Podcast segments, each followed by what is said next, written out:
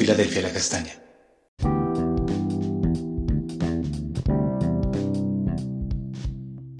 Amados, Dios les bendiga grandemente en este día. Continuamos con el devocional estudiando el libro de Proverbios y hoy estaremos mirando el capítulo 3. Leeremos el versículo 13 y también del 16 al 18 que dice así. Bienaventurado el hombre que haya la sabiduría y que obtiene la inteligencia.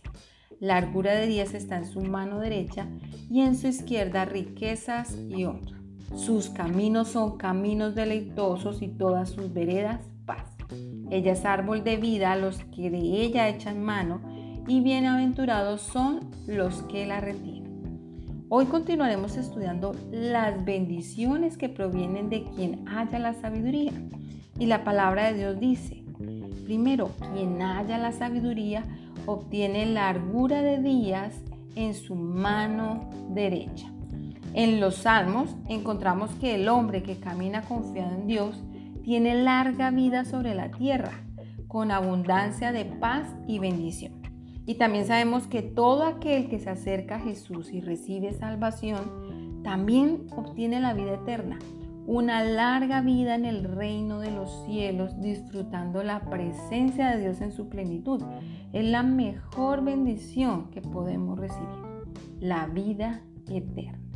Quien haya la sabiduría recibe en su mano izquierda riquezas y honra, no solamente terrenales, sino también celestiales. Cuando estemos en la presencia de Dios seremos galardonados por lo que hicimos en la tierra. También vemos que los siervos de Dios son honrados aún después de su muerte. Y es hermoso cuando alguien parte a la presencia de Dios y las personas pueden recordar sus enseñanzas y quizás seguir su ejemplo. Pero cuando una persona se inclina hacia el mal, su nombre es olvidado. De pronto se le recuerda como una vida que no deseamos imitar. Y esto es lo que dice Salomón. Cuando caminas con Jesús serás recompensado, galardonado y tendrás tesoros en el reino de los cielos. Lucas 12, 19 al 21 dice, no os hagáis tesoros en la tierra donde la polilla y el orín corrompen y donde ladrones minan y hurtan, sino haceos tesoros en el cielo, donde ni la polilla ni el orín corrompen, y donde ladrones no minan ni hurtan. Porque donde esté vuestro tesoro, allí estará también vuestro corazón. Es necesario que el corazón esté siempre en el reino de los cielos. Tercero, quien haya la sabiduría vive por caminos deleitosos el Señor siempre nos invita a seguir sus pasos, así como lo decía el profeta Jeremías al pueblo de Israel.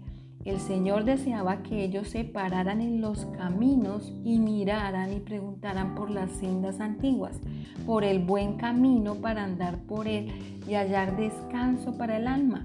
Pero ellos habían dicho, no lo haremos.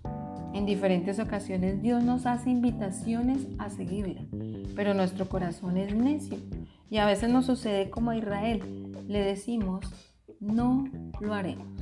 Quiero seguir por aquí. Este sendero me gusta.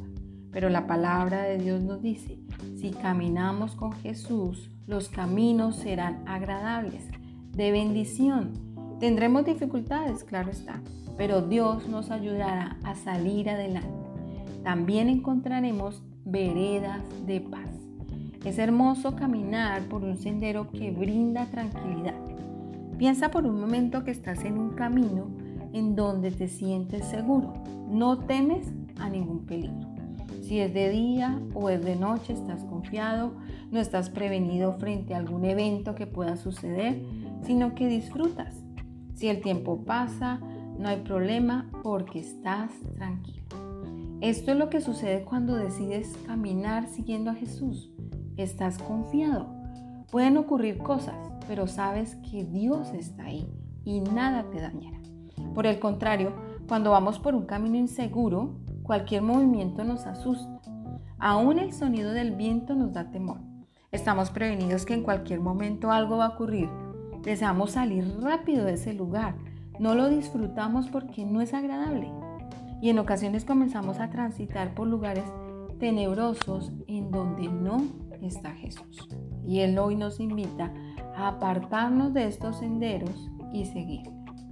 Cuarto, la sabiduría es como un árbol de vida.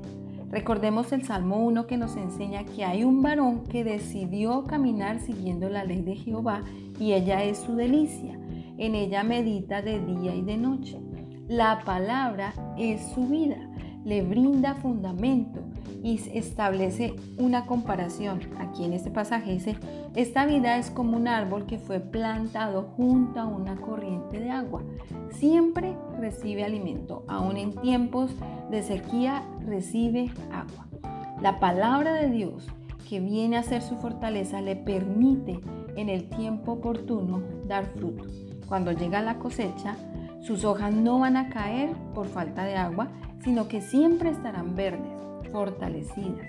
Y si el árbol es medicinal, siempre servirá para aliviar a otros. No solamente traerá bendición en su fruto, sino también en sus hojas. Al estar frondoso servirá de lugar de descanso y refugio para los que están cansados. Es muy agradable estar bajo un árbol frondoso en un día soleado. Recibimos viento, pero sus hojas nos protegen y esto sucede con los que encuentran la sabiduría y siguen a Jesús, con los que escuchan su palabra y se alimentan de ella, pero también la obedecen. La gran conclusión que cierra esta enseñanza es la misma que inició el estudio. Eres bienaventurado si hallas la sabiduría, si la retienes. No solamente es encontrar el tesoro, es abrirlo, investigarlo, mirar qué encuentras, qué te enseña. No te conformes con tener tu Biblia en tu casa léela, estudia la palabra y sobre todo obedece lo que el Señor te enseña. Hoy te invito para que juntos podamos dar gracias a Dios por su palabra y por las bendiciones que provienen de ella, que son vida para nuestra alma, fortalecen nuestro corazón y nos levantan en tiempos de dificultad. Padre, te damos gracias en el nombre de tu precioso Hijo Jesús. Gracias porque eres la palabra viva Gracias porque esta palabra vino y es nuestro ejemplo. Nuestro ejemplo es Jesús. Deseamos caminar como Él caminó, seguir sus pasos, alcanzar la vida de plenitud, de gozo y paz a la que Jesús nos invita y la palabra. Ayúdanos, Señor, a obedecer tu palabra, a vivirla, a escudriñarla, a que ella sea vida en cada uno de nuestros corazones. Padre, te amamos, te bendecimos y gracias a ti también, precioso Espíritu Santo de Dios. Amén. Amada iglesia, no olvides, Dios te ha establecido como una puerta abierta en el cielo, puerta de salvación, de restauración, de evangelismo, de la palabra, de la comunión con el Espíritu Santo. No te apartes de la presencia de Dios. Bendiciones abundantes en este día.